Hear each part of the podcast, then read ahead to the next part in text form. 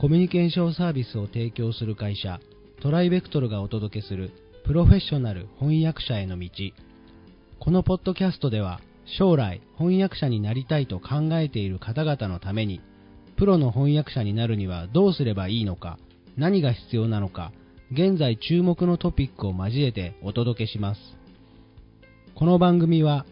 上場企業観光庁大学研究開発機関向けの翻訳ローカライズサービスを提供するトライベクトルが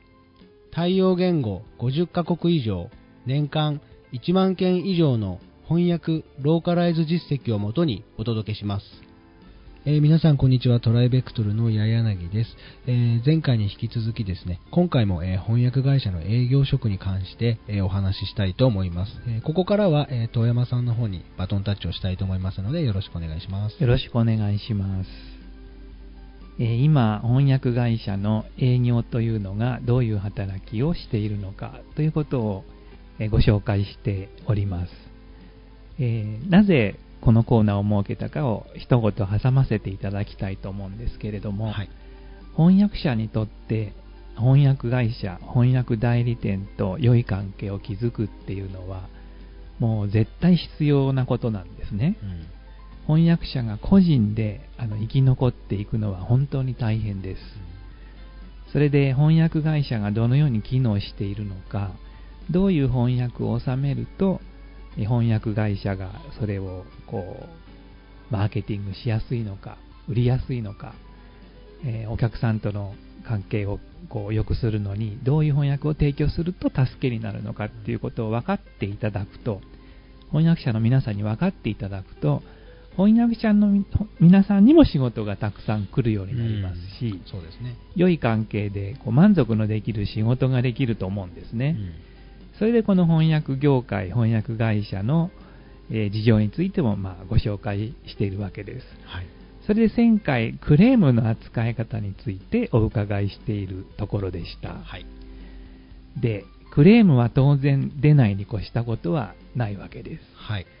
で出たら対処するしかないんですけど、はい、出ないようにするため会社としてはどんな努力ができると思われますか、うん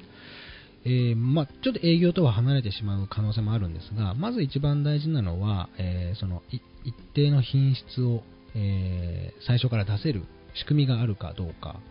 それは、えあまり俗人的になりすぎずにですね、え例えば用語だったりとかスタイルだったりとかそういったものをきちんと準備して、えお客様に満足いただけるような品質をまず作る体制があるかどうか、それからルールがあるかどうかっていうのが一番大事だと思います。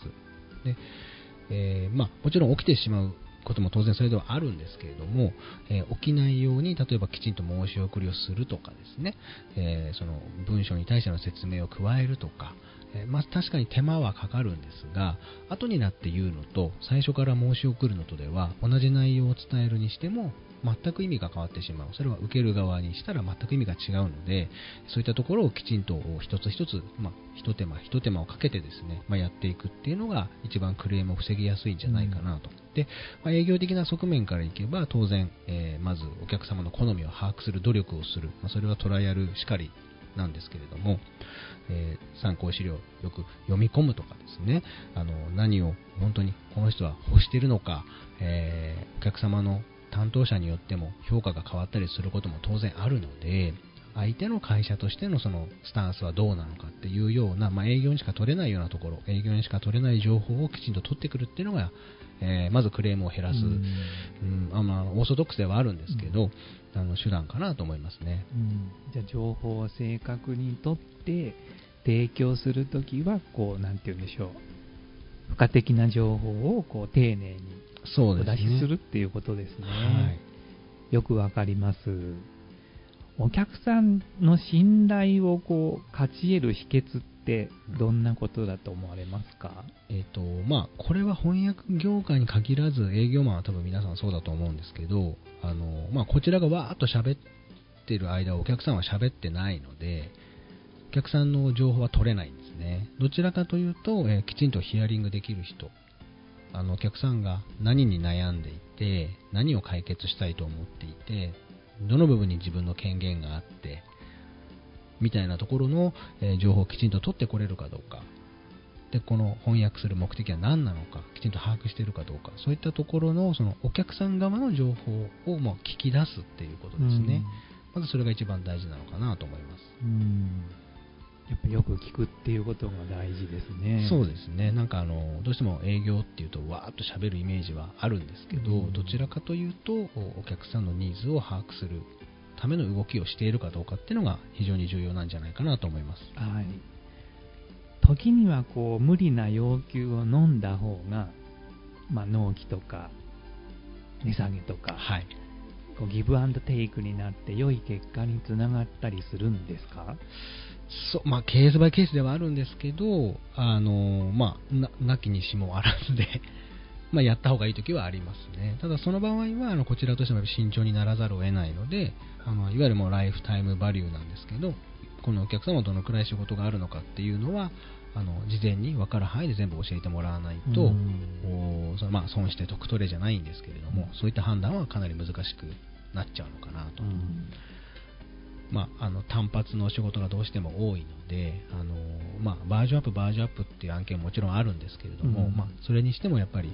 えーある程度質をうんあの担保する上でもですね、うんきちんとあのき金額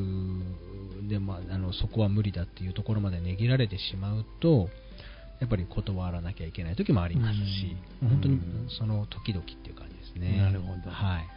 そうすると、もし値下げを要求された場合、はい。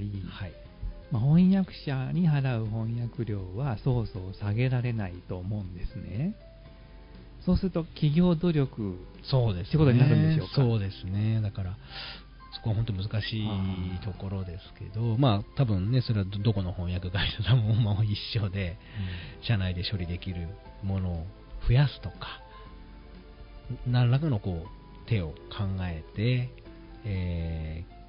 ーまあ、なんでしょう、売り上げをまあ作っていかなきゃいけないっていうことになるんだと思いますね。うん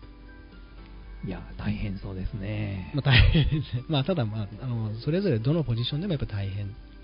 さはまあ変わらないので、うんあの、営業はなかなかその翻訳者の方とお話しする機会ないんですけど、やっぱり、えー誰々さんだったらいいかなって思いながら話してるところもありますし、この人なら大丈夫だろうと自信を持ってお客さんに勧めている時もありますので、あのそういう意味ではあの、まあ、なかなか直接話してないんですけど、まあ、チームワークというか、うんうん。常に意識はしてますね。あはい。じゃあ、特定の案件が話に出たときに、はい。もう営業パーソンが特定の翻訳者さんにやってもらったらきっとうまくいくなっていうようなこうイメージっていうのはあるわけですね。あります、あります。はい。うん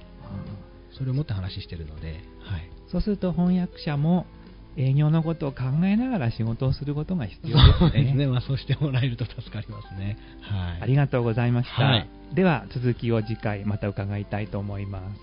今回のポッドキャストはいかがでしたでしょうか？